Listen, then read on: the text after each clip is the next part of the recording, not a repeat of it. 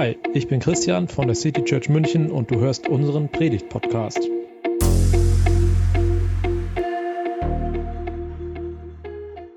Apostelgeschichte 5, die Verse 27 bis 42. Sie führten die Apostel vor den jüdischen Rat. Dort verhörte sie der Hohepriester. Er sagte, haben wir euch nicht streng verboten, im Namen von Jesus zu lehren? Und doch ist eure Lehre mittlerweile in ganz Jerusalem verbreitet. Und außerdem wollt ihr, dass wir für den Tod dieses Mannes verantwortlich gemacht werden. Petrus und die anderen Apostel antworteten, man muss Gott mehr gehorchen als den Menschen. Der Gott unserer Vorfahren hat Jesus von den Toten auferweckt, Jesus, den ihr an den Holzbalken gehängt und getötet habt. Ihn hat Gott zum Herrscher und Retter gemacht, er hat ihn emporgehoben, so dass er an seiner rechten Seite sitzt. Damit schenkt er Israel die Möglichkeit, sich von Grund auf zu ändern und die Vergebung ihrer Sünden. Wir sind Zeugen für diese Botschaft und Zeuge ist auch der Heilige Geist. Ihn hat Gott all denen gegeben, die ihm gehorchen. Als die Ratältesten die Apostel so reden hörten, gerieten sie außer sich vor Zorn. Der Rat war schon entschlossen, sie zu töten. Da meldete sich eines seiner Mitglieder zu Wort, ein Pharisäer namens Gamaliel. Er war ein Gesetzeslehrer, der beim, großen, der beim ganzen Volk großes Ansehen genoss. Er verlangte, die Angeklagten kurz nach draußen zu bringen. Dann sagte er zu den Ratsältesten, Ihr Männer aus Israel, überlegt euch gut, was ihr mit diesen Leuten tun wollt. Vor einiger Zeit trat doch Theudas auf, er behauptete von sich, etwas Besonderes zu sein. 400 Männer haben sich ihm angeschlossen, er wurde umgebracht und alle, die ihm gefolgt waren, liefen auseinander. Es war, als hätte es sie nie gegeben. Danach, zur Zeit der Volkszählung, kam Judas aus Galiläa. Er brachte das Volk hinter sich und rief zum Aufstand auf. Auch er kam um und alle seine Anhänger wurden zerstreut. Deshalb rate ich euch jetzt, geht nicht gegen diese Leute vor, sondern lasst sie laufen. Wenn das, was sie vorhaben oder, oder unternehmen, nur das Werk von Menschen ist, wird es von selbst zugrunde gehen. Aber wenn es Gottes Werk ist, könnt ihr nichts dagegen unternehmen. Oder soll es am Ende heißen, dass ihr euch gegen Gott stellt? Die Ratsältesten ließen sich von Gamaliel überzeugen. Sie riefen die Apostel wieder herein und ließen sie auspeitschen. Dann verboten sie ihnen künftig öffentlich zu sprechen und sich dabei auf den Namen Jesus zu berufen. Schließlich ließen sie die Apostel frei. Als die Apostel daraufhin den jüdischen Rat verließen, waren sie froh gestimmt, denn sie betrachteten es als Ehre, für den Namen von Jesus beschimpft und beleidigt zu werden. Unbeirrt lehrten sie Tag für Tag in Tempeln, im Tempel und in den Häusern.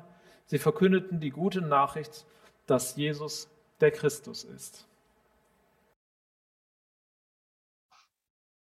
Als mich vor äh, zwei Tagen meine Frau fragte, ob ich denn wüsste, dass am Sonntag Pfingsten ist, musste ich ehrlicherweise sagen, nein.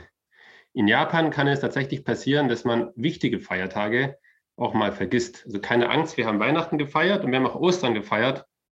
Aber es kommt doch häufig vor, äh, dass wir in Deutschland anrufen und äh, wir äh, nicht gewusst haben, dass es ein Feiertag ist. Und ich dachte, oh nein, muss ich meine Predigt irgendwie jetzt umändern oder äh, einen neuen Aspekt mit reinbringen? Aber dann meinte meine Frau, ist das perfekt? Es passt ja perfekt zu deiner Predigt am Sonntag. Und so langsam äh, entspannte ich mich wieder und merkte, ja, das stimmt. Eigentlich passt das Thema perfekt zu Pfingsten. Ich hätte es besser nicht planen können und ehrlich gesagt, ich habe es auch nicht geplant. Denn Pfingsten war der Startschuss für eine Bewegung, die bis heute an Kraft und Relevanz nichts verloren hat. Und es ist nicht die Pfingstbewegung, die ich meine, die viele charismatische Gemeinden vorgebracht hat, sondern die Jesus-Bewegung. Also jene Bewegung, die den Namen Jesu in die entlegensten Orte der Welt getragen hat. Denkt es äh, ihr in München und ich hier äh, in Japan Jesus nicht kennen würden, wenn es diese Bewegung nicht gegeben hätte oder wenn sie äh, zwischenzeitlich äh, an Relevanz verloren hätte oder ähm, ganz äh, zu Ende gegangen wäre. Jetzt aber zum Titel der Predigt. In Bewegung bleiben. Gottes Werk in uns und in der Welt. Es geht also genau um diese Bewegung, die an Pfingsten begonnen hat. Und ich möchte heute in der Predigt einen Blick werfen auf die Anfangszeit dieser Bewegung. Und zwar sind mir da zwei Aspekte wichtig. Zum einen, was diese Bewegung als Ganzes ausgemacht hat. Das ist sozusagen Gottes Werk in der Welt. Aber auf der anderen Seite auch, was die Apostel als die erste Generation dieser Bewegung ausgemacht und ausgezeichnet haben. Das ist eher der Aspekt Gottes Werk in uns oder in dem Fall äh, Gottes Werk äh, in den Aposteln. Der Predigttext, äh, den Christian vorhin vorgelesen hat, der ist so phänomenal, weil er uns zum einen mit hineinnimmt, was die ersten Christen und die Nachfolger Jesu äh, damals erlebt haben. Ist aber auch besonders hilfreich, dieser Text, weil er uns zeigt, was diese Bewegung im Kern ausgemacht hat und was die Bewegung bis heute am Leben hält. In dem Titel der Predigt habe ich das Wort Mission vermieden. Aber genau darüber möchte ich eigentlich reden, denn ich denke, das bezeichnet eigentlich das Gleiche wie diese Bewegung. Mission ist einfach nur ein anderer Name dafür. Ich bin mir nicht ganz sicher, ähm, wie es euch mit dem Begriff Mission geht. Ich denke, in unserer postmodernen und eher relativierenden Gesellschaft hat der Begriff an sich gar keinen Platz, beziehungsweise das Wort Mission ruft vielleicht eher äh, negative Emotionen hervor. Ist Mission nicht das Gegenteil von Toleranz und Offenheit? Und wenn ihr mal ganz tief in euch hineinhört, da würde ich gerne wissen, was ruft dieser Begriff bei euch hervor? Vielleicht gehört ihr zu denen, die sagen, Glaube finde ich gut. Wenn Kirche du dir auch etwas gut, Zeit nehmen willst, um über die Frage nachzudenken, dann kannst du jetzt Glaube ist den Podcast pausieren. Privat. Ansonsten geht es nach Ehrlich gesagt kann ich das weiter. gut verstehen. Denn zu oft ähm, war Mission und ist Mission auch ähm, negativen Schlagzeilen. In der Geschichte der Kirche wurde Mission häufig als Vorwand benutzt, um andere Ziele zu verfolgen. Oder es geraten Menschen in den Mittelpunkt, die dort eigentlich gar nicht hingehören. Und ähm, der Personenkult um große Prediger oder um wichtige Personen in der Geschichte war stärker als das Fokussieren auf Jesus, der eigentlich der Kern dieser Bewegung ist. Also lasst uns äh, Gottes Wort heute nutzen, um unser Denken heraus zu fordern. Und ich wünsche mir, dass wir heute vielleicht einen neuen Blick auf Mission äh, bekommen, dass wir aber auch ähm, erleben, wie Mission nicht was Besonderes ist für die Leute, die wie ich jetzt hier in Japan von Jesus erzählen oder wie Christian als Pastor arbeiten, sondern dass Mission, ähm, was im Endeffekt nur gesandt äh, sein heißt oder gesendet werden heißt, äh, uns alle angeht. Also das, was die Jünger in unserer Geschichte heute erlebt haben, war definitiv kein Einzelfall. Die Pharisäer und die Schriftgelehrten, die waren von Jesus äh, nicht begeistert und sind deswegen auch von seinen Jüngern nicht begeistert. Vor allen Dingen dann nicht, wenn die so erfolgreich waren. Bereits in Kapitel 4, also ein Kapitel vor unserer Geschichte heute, äh, wurden Petrus und Johannes festgenommen, weil sie damals einen Gelähmten geheilt haben und auch wieder im Tempel von Jesus gelehrt haben. Und das besonders Ärgerliche für die Pharisäer und für die Schriftgelehrten und für den jüdischen Rat war es, dass dieses Vorkommnis ähm, doch sehr bekannt wurde und dass ähm, viele Menschen in Jerusalem Gott dafür gepriesen haben, dass die Apostel solche Wunder getan haben und äh, von Jesus erzählt haben. Aber genau das wollten die Pharisäer nicht. Und deswegen haben sie äh, damals äh, Johannes und Petrus ähm, vor dem jüdischen Rat äh, zitiert und haben ihnen verboten, äh, von Jesus zu erzählen. Aber nachdem sie wieder freigelassen wurden, haben sie eben genau das wieder getan. Also wurden sie wieder vor den jüdischen Rat gestellt. Das ist unsere Geschichte heute. Diesmal nicht nur Johannes äh, und Petrus, sondern alle zwölf Apostel, um sich wieder zu erklären. Aber in der Zwischenzeit ist einiges passiert. Ich weiß nicht, ob ihr die Bibel vor euch habt. Ähm, in Vers 28 heißt es, und da sagen das die Pharisäer, haben wir euch nicht streng verboten, im Namen von Jesus zu lehren? Und doch ist eure Lehre mittlerweile in ganz Jerusalem verbreitet. Also genau das, was sie vermeiden wollten, ist passiert. Und wenn man sich die Apostelgeschichte als Ganzes anschaut, dann äh, ist das der Grundtenor eigentlich der jungen Gemeinde, äh, nicht nur in Jerusalem, sondern auch dann ähm, verstreut bis hin nach Rom, dass sie verfolgt wurden. Aber in der gleichen Weise, wie diese Verfolgung zunahm im Laufe der Apostelgeschichte, hat sich aber auch das Evangelium ausgebreitet, zahlenmäßig, aber auch räumlich. Im Endeffekt äh, passiert, wenn man sich die Apostelgeschichte anschaut, genau das, was Jesus eigentlich schon vorher, ähm, vor seiner Himmelfahrt, ähm, den Jüngern mitgeteilt hat. Da hat er gesagt, damit erfüllt sich genau das, äh, dann werdet ihr meine Zeugen sein in Jerusalem, in ganz Judäa und Samarien und bis ans Ende der Welt. Und das Ende der Welt, zu damaliger Zeit zumindest, war Rom. Und genau bis dahin hat sich das Evangelium ausgebreitet im Laufe der Apostelgeschichte. Ich liebe den wirklich allerletzten Vers der Apostelgeschichte besonders, weil er eine Art Zusammenfassung ist von dem, was die Apostelgeschichte erzählt. Hier in dem letzten Vers heißt es, er, damit ist Paulus gemeint, verkündete ihnen das Reich Gottes und lehrte sie alles über Jesus Christus. Mutig und offen und völlig ungehindert. Trotz Verfolgung, trotz vieler Widerstände, trotz vermeintlicher Niederschläge und äh, Niederlagen konnte nichts diese Botschaft aufhalten. Paulus verkündete Jesus offen, mutig und völlig ungehindert, so heißt es. Und das Ganze vor Cäsars Nase. Und das ist wirklich eine besondere Bewegung. Und das ist die Frage, was macht diese Bewegung aus? Und was hat sie damals ausgemacht? Und was können wir äh, lernen? Für uns ganz persönlich, aber auch äh, für euch als City Church. Mir sind drei Punkte aufgefallen, äh, die diese Bewegung als Ganzes ausgemacht haben. Und es gibt noch viel mehr, die wir wahrscheinlich heute nicht reden können, aber diese drei möchte ich euch heute ein bisschen mitgeben. Der erste Punkt ist Demut. Es geht den Aposteln nicht darum, sich in den Mittelpunkt zu stellen. Eine Schlüsselstelle ähm, heute in dem Text ist die Rettungsaktion von Gamaliel. Die Mitglieder des jüdischen Rates, die sind tatsächlich sehr aufgebracht über das, was ähm, die Apostel tun und sind bereit, äh, die zwölf auch zu töten. Aber Gamaliel, der ein sehr ähm, geschätzter und angesehener Gesetzeslehrer im Volk war und auch ein Mitglied im jüdischen Rat war, äh, stellte sich äh, vor die Apostel. Die Beweggründe sind nicht ganz klar aus dem Text. Vielleicht war es die Angst vor dem Volk, ähm, die die Apostel sehr geschätzt haben. Vielleicht war es auch einfach tatsächlich Respekt für das, was die Apostel getan haben. Und als kleiner Side Note, ähm, einer der Jünger von Gamaliel war Paulus und der ist ja tatsächlich später ein Anhänger geworden dieser Bewegung, die, die der jüdische Rat hier noch bekämpft. Und seine Argumentation, also Gamaliels Argumentation ist relativ einfach. Wenn es Werk von Menschen ist, dann wird sich das selbst erledigen. Wenn es aber Gottes Werk ist, dann kann man sowieso nichts machen. Und daher ist sein Rat, abwarten und sehen, was passiert. Wir werden später noch sehen, dass das Abwarten nicht so wirklich klappt und dass die Verfolgung der Apostel relativ schnell an Fahrt aufnimmt. Gamaliel untermauert die These, ähm, dass man abwarten soll, mit zwei Beispielen. Das eine ist ein Mann namens Theudas, wenn man es denn so ausspricht, und das andere Beispiel ist Judas von Galiläa. Ich möchte zunächst mal auf den ersten Mann eingehen, Theudas, der in Vers 36 ähm, so ein bisschen ähm, beschrieben wird. Er war jemand, der von sich selbst behauptete, etwas Besonderes zu sein.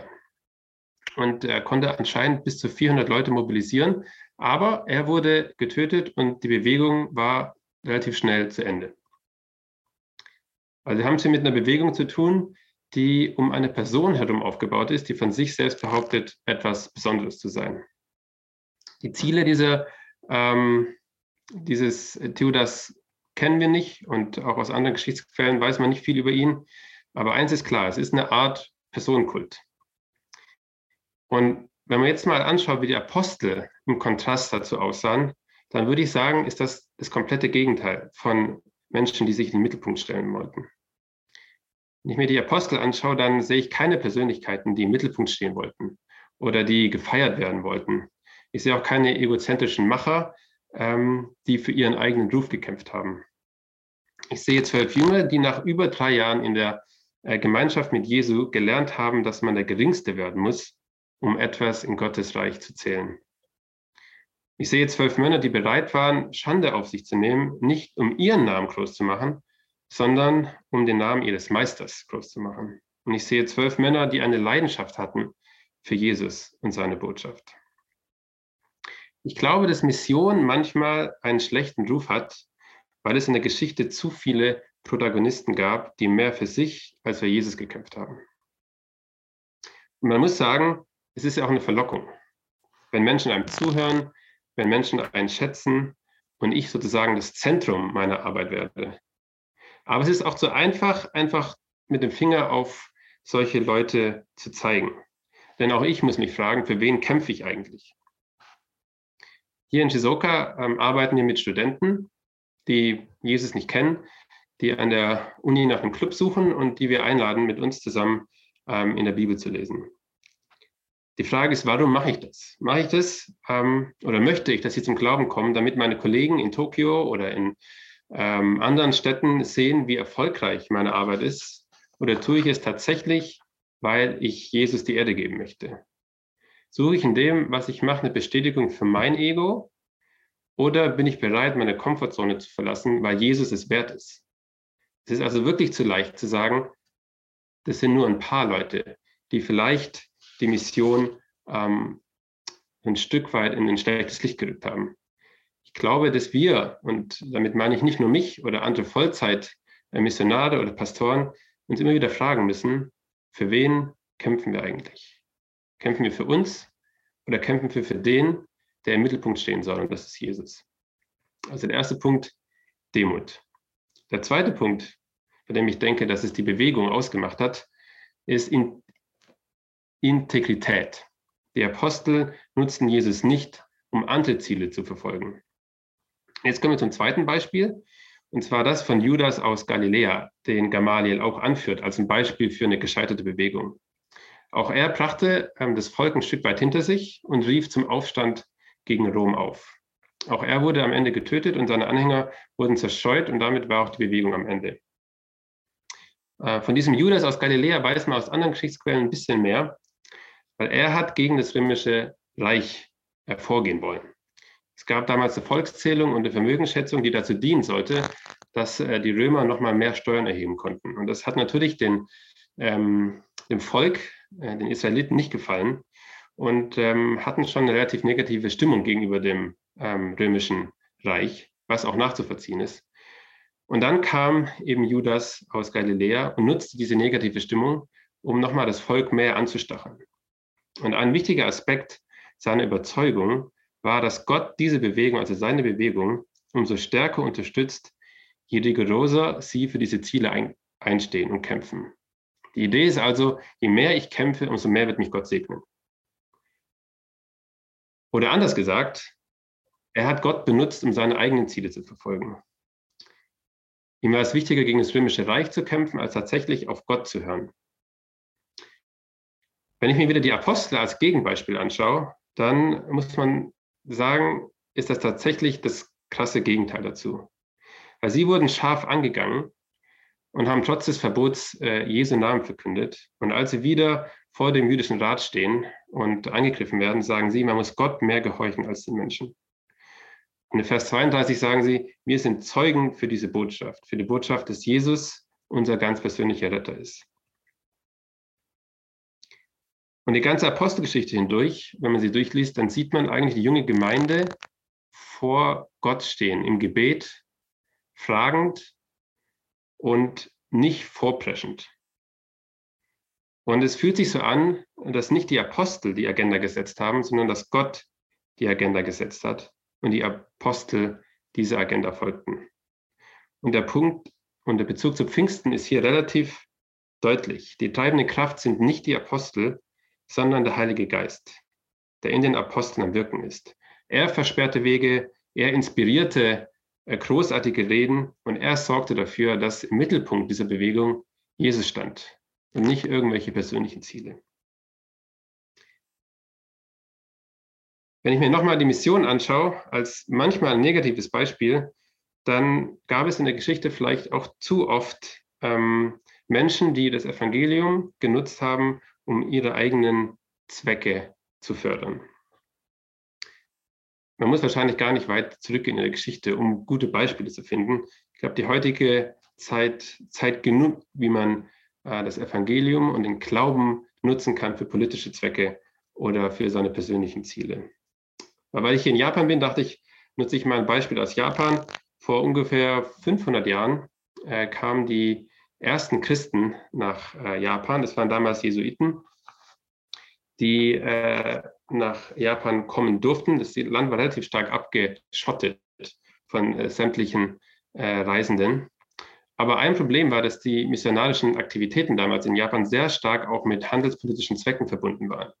Damals von äh, vor allen Dingen Spanien und Portugal.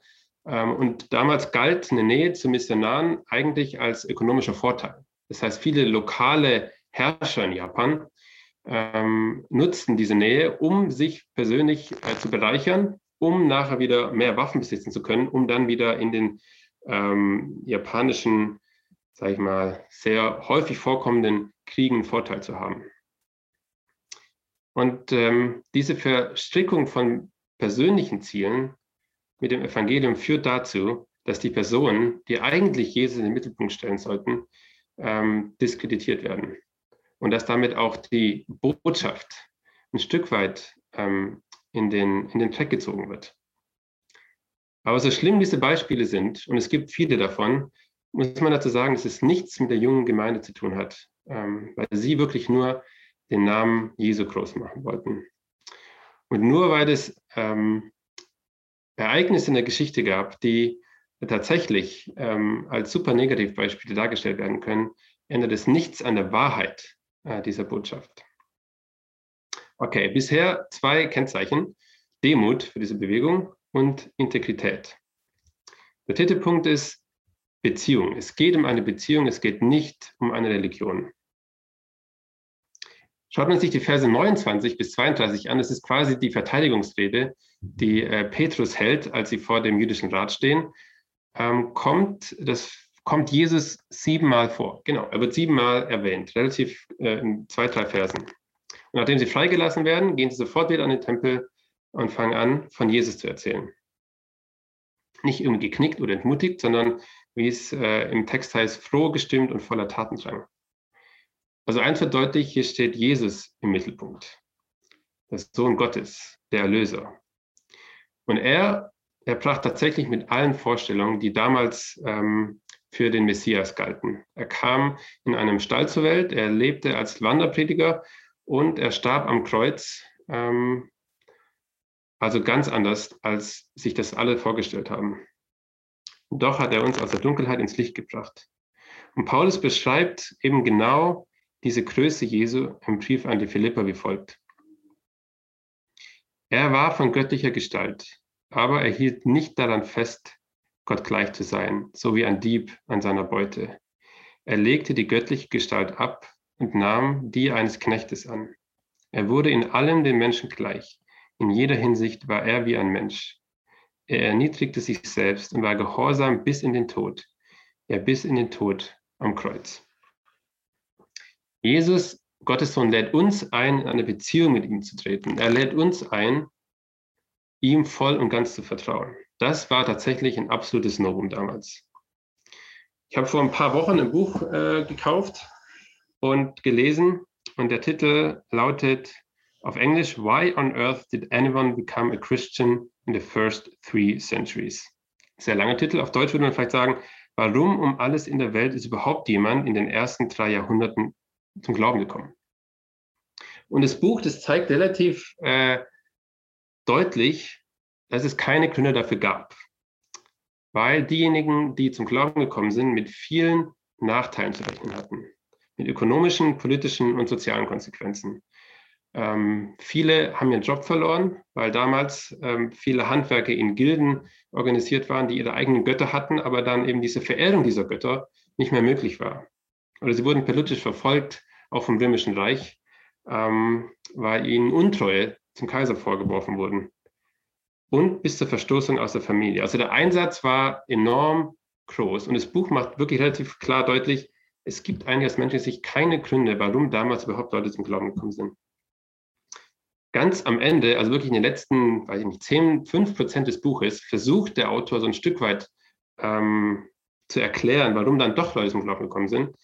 Und äh, natürlich ist die Antwort, dass menschliche Gründe da wahrscheinlich nicht ausreichen, sondern dass der Heilige Geist in den Aposteln gewirkt hat und äh, die Herzen der Menschen bewegt hat. Aber ein, sage ich mal, menschlicher Erklärungsansatz war eben genau der Punkt, dass dieser Gedanke an einen liebenden Gott absolut neu war und attraktiv war. und komplett gebrochen hat mit allen Vorstellungen über Gott oder über Götter im Fall des Römischen Reiches und super attraktiv war. Und bis heute ist genau das, das, was die, was das Christentum oder was die gute Nachricht von allen anderen Religionen unterscheidet. In den meisten Religionen gibt es einen Propheten oder einen Erleuchteten oder eine andere zentrale Figur, die auf den Weg hinweist, die zum Himmel führt. Und die, der Inhalt der Lehre ist im Wesentlichen genau diesen Weg zu lehren, aber im Endeffekt muss jeder dann alleine diesen Weg gehen. So funktio funktioniert es vielleicht so negativ ausgedrückt. So ist normalerweise, sage ich mal, eine äh, Glaubensrichtung oder eine Religion äh, aufgebaut. Es gibt einen Weg, der wird gelehrt und die Anhänger müssen diesen Weg gehen. Aber Jesus tat genau das nicht, weil er sagte, ich bin der Weg. Er sagt, es geht nicht darum, was ihr tun könnt, sondern es geht darum, was ich für euch schon getan habe. Und es geht um eine Beziehung mit dem lebendigen Gott und nicht um eine Anleitung, in den Himmel zu kommen. Und das ist das, was aus meiner Sicht ähm, den Glauben und diese Bewegung im Kern ausmacht. Es ist Jesus. Und es war damals, vor 2000 Jahren so, und es ist auch heute noch so. Und daran ändern wahrscheinlich, nein, wahrscheinlich nicht, daran ändern auch die Verfehlungen in der Geschichte der Kirche nichts daran. Denn Jesus selbst ist es, der in seinen Nachfolgern lebt.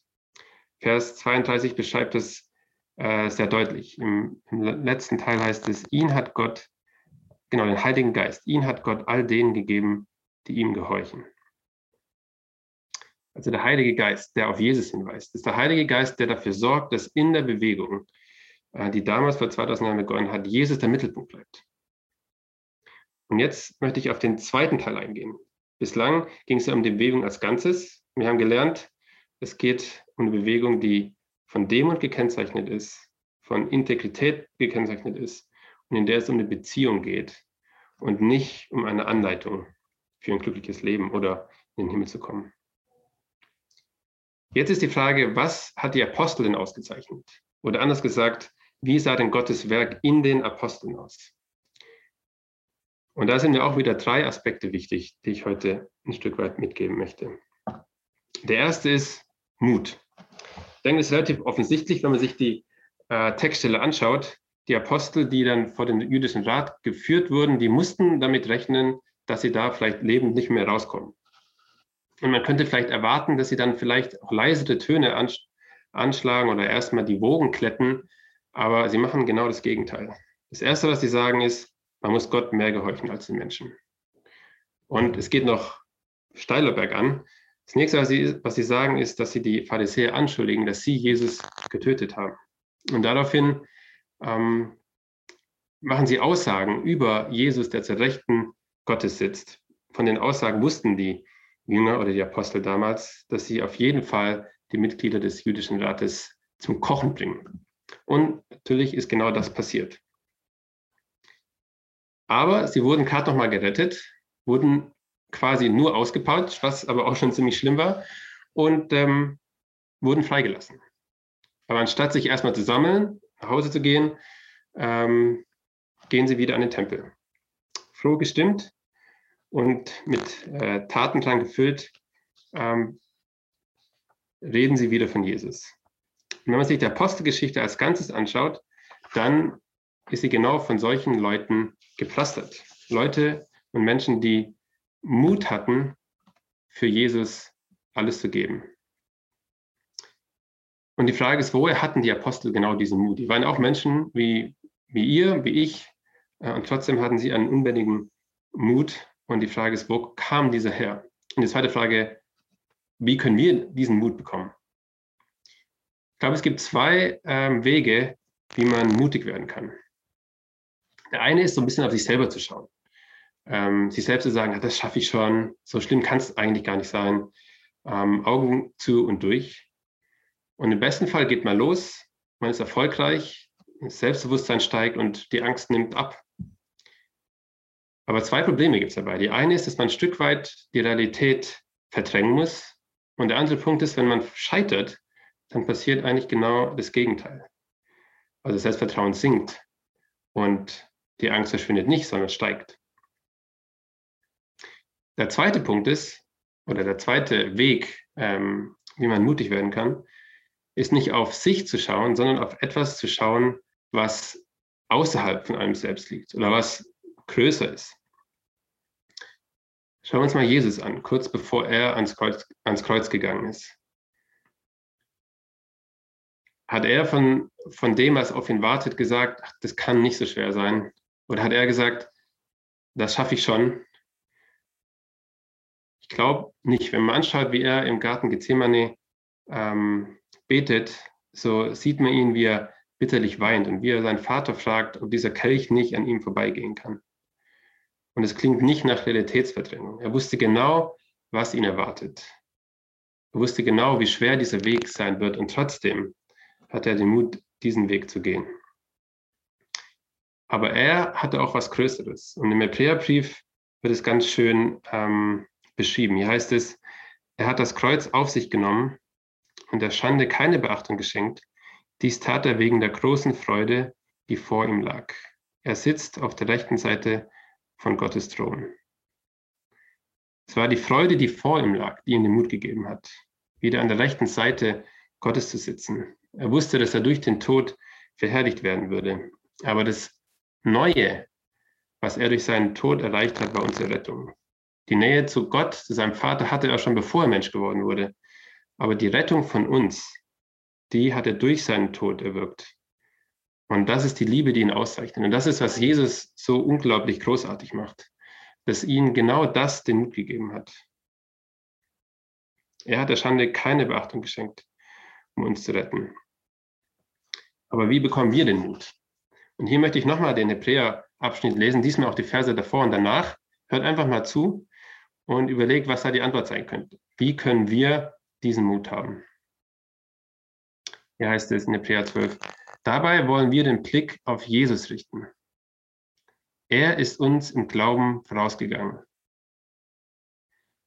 und wird ihn auch zur Vollendung führen. Er hat das Kreuz auf sich genommen und der Schande keine Beachtung geschenkt. Dies tat er wegen der großen Freude, die vor ihm lag. Er sitzt auf der rechten Seite von Gottes Thron. Denkt doch nur daran, welche Anfeindungen er durch die Sünder ertragen hat. Dann werdet ihr nicht müde werden und nicht den Mut verlieren. Der erste Vers war, dabei wollen wir den Blick auf Jesus richten, dann werden wir nicht müde werden und nicht den Mut verlieren. Den Blick auf Jesus zu richten, begreifen, was er für uns getan hat, zu sehen, wie er für uns gekämpft hat, unser Herz zum Staunen zu bringen für das, was er in uns bewirkt hat. Das gibt uns die Möglichkeit, mutig zu werden. Die Jünger haben das erlebt, die haben gesehen, wie er gekämpft hat. Und auch wir erleben das, wenn wir in seiner Nähe sind. Und das Beste ist, dass Jesus immer noch bei uns ist durch seinen Geist und uns stärkt und uns Mut gibt. Und dass wir und ihr als Gemeinde euch gegenseitig Mut machen könnt. Also der erste Punkt, Gottes Werk in den Aposteln, Mut. Und der zweite ist Freude. Wenn man schaut, wie die Jünger, nachdem sie aus dem jüdischen Rat entlassen wurden, ähm, wieder in den Tempel gehen, dann heißt es eben frohgestimmt und äh, nicht demotiviert, niedergeschlagen, entmutigt, wie ich mich vielleicht fühlen würde, wenn ich das erleben hätte müssen. Und in der Apostelgeschichte gibt es ganz häufig eben diese Punkte, wo äh, die Jünger oder die Apostel oder andere, die in Jesu Namen unterwegs waren, Schlimmes erlebt haben und trotzdem diese Freude ausgestrahlt haben. Mit dem Thema Freude habe ich mich persönlich im letzten Jahr relativ viel beschäftigt, weil ich erleben musste, wie die Freude so ein Stück weit bei mir ähm, abhanden gekommen ist. Ähm, Christian hat ja schon äh, davon erzählt, dass er in Japan gelebt hat und hat vielleicht ähnliche Erfahrungen gemacht. Ähm, Japan ist ein, ein sehr tolles Land, aber es hat auch viele Schwierigkeiten. Zum einen ganz offensichtlich, die Sprache ist schwer und selbst nach sechs Jahren in Japan gibt es oft genug noch Gespräche oder Situationen, in denen ich an meine Grenze komme. Das Zwischenmenschliche in Japan ist so ganz anders als in, in Deutschland. Vieles ähm, wird nicht gesagt, vieles wird nicht mitgeteilt. Und das, was wir vielleicht als Social Distancing momentan in Deutschland erleben, das ist ein Stück weit Teil der Kultur in Japan. Und das macht was mit einem, hier zu leben. Und natürlich die Distanz zu Familie und zu Freunden, die weit weg in Deutschland leben. Und das alles kann den Alltag manchmal schwer machen. Wenn man jeden Tag an seine Grenzen kommt und ein Stück weit trotzdem keine Frucht sieht oder Leute zum Glauben kommen, dann ähm, kann man leicht zynisch werden. Und genau das ist mir passiert. Ich bin zynisch geworden, habe ein Stück weit die Hoffnung aufgegeben und habe gemerkt, wie die Freude sich verabschiedet hat. Also suchte ich nach einem Buch, was mir vielleicht helfen kann. Und ich habe ein Buch gefunden von John Piper. Ähm, und ähm, der Titel heißt uh, Fighting for Joy. Und genau darum geht's. Und äh, das Buch hat mir geholfen, zu erleben, wie Jesus meine Freude sein muss. Ich habe erkannt, dass meine Freude bis dahin vielleicht gar nicht in Jesus lag, sondern in dem, dass ich mein Leben im Griff hatte, dass ich erfolgreich war oder dass ich anerkannt war oder gemocht war. Und wenn all das wegfällt, äh, dann zeigt sich, worin die wahre Freude liegt. Und wenn sie nicht in Jesus ist, dann ist es eine Freude, die immer irgendwie mit den Lebensumständen zu tun hat und nicht unabhängig von den Lebensumständen ist. Und das heißt nicht, im Englischen gibt es ja Joy and Happiness, das heißt nicht, dass ich happy durchs Leben gehen muss. Aber es ist eine Freude, die tiefer liegt und die einen begleitet, auch und gerade in schwierigen Zeiten.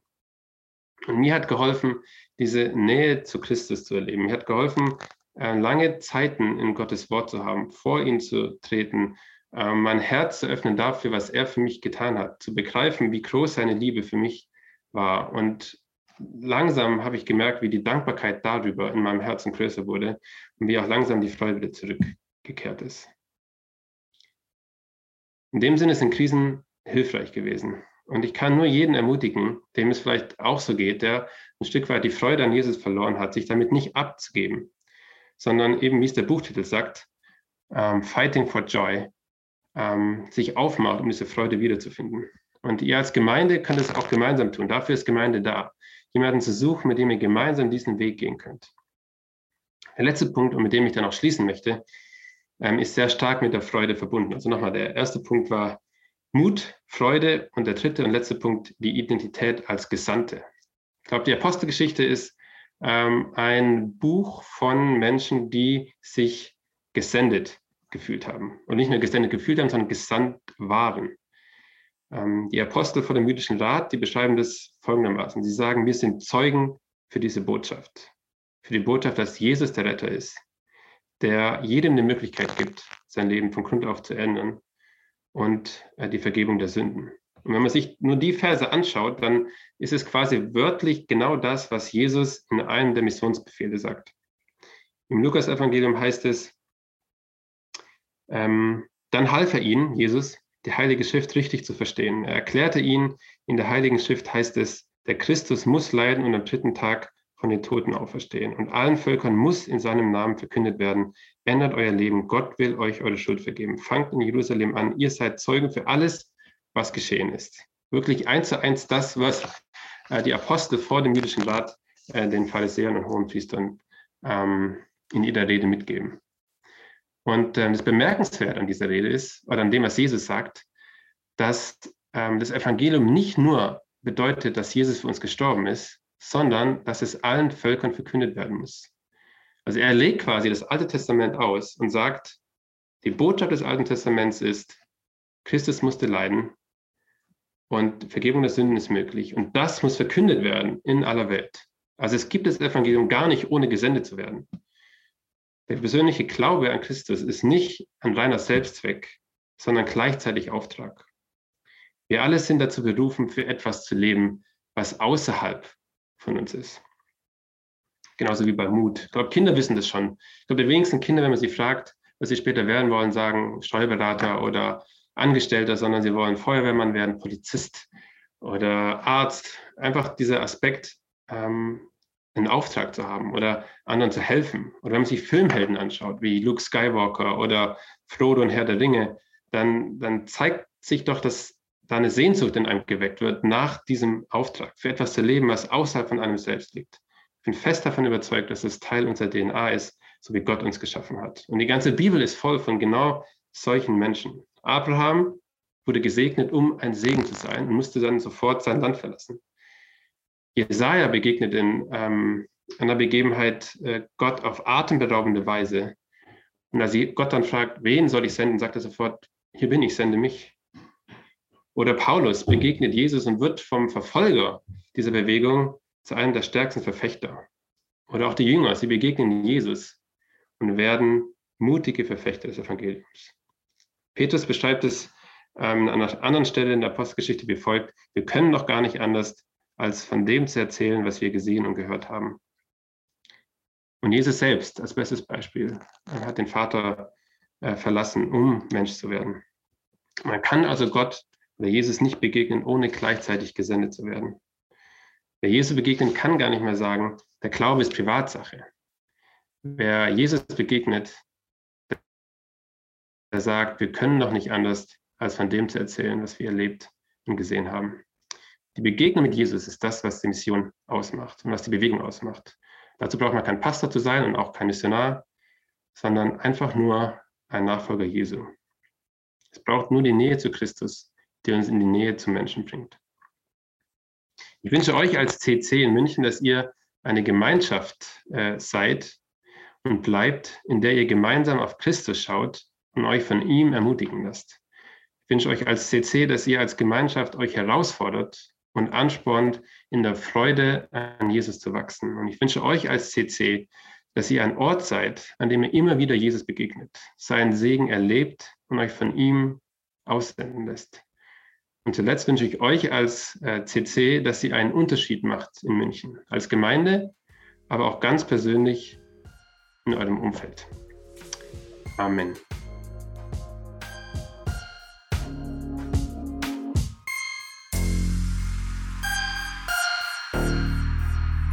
Das war die Predigt aus der City Church München. Wir freuen uns, wenn du auch nächstes Mal dabei bist. Und bis dahin wünschen wir dir eine gute Woche.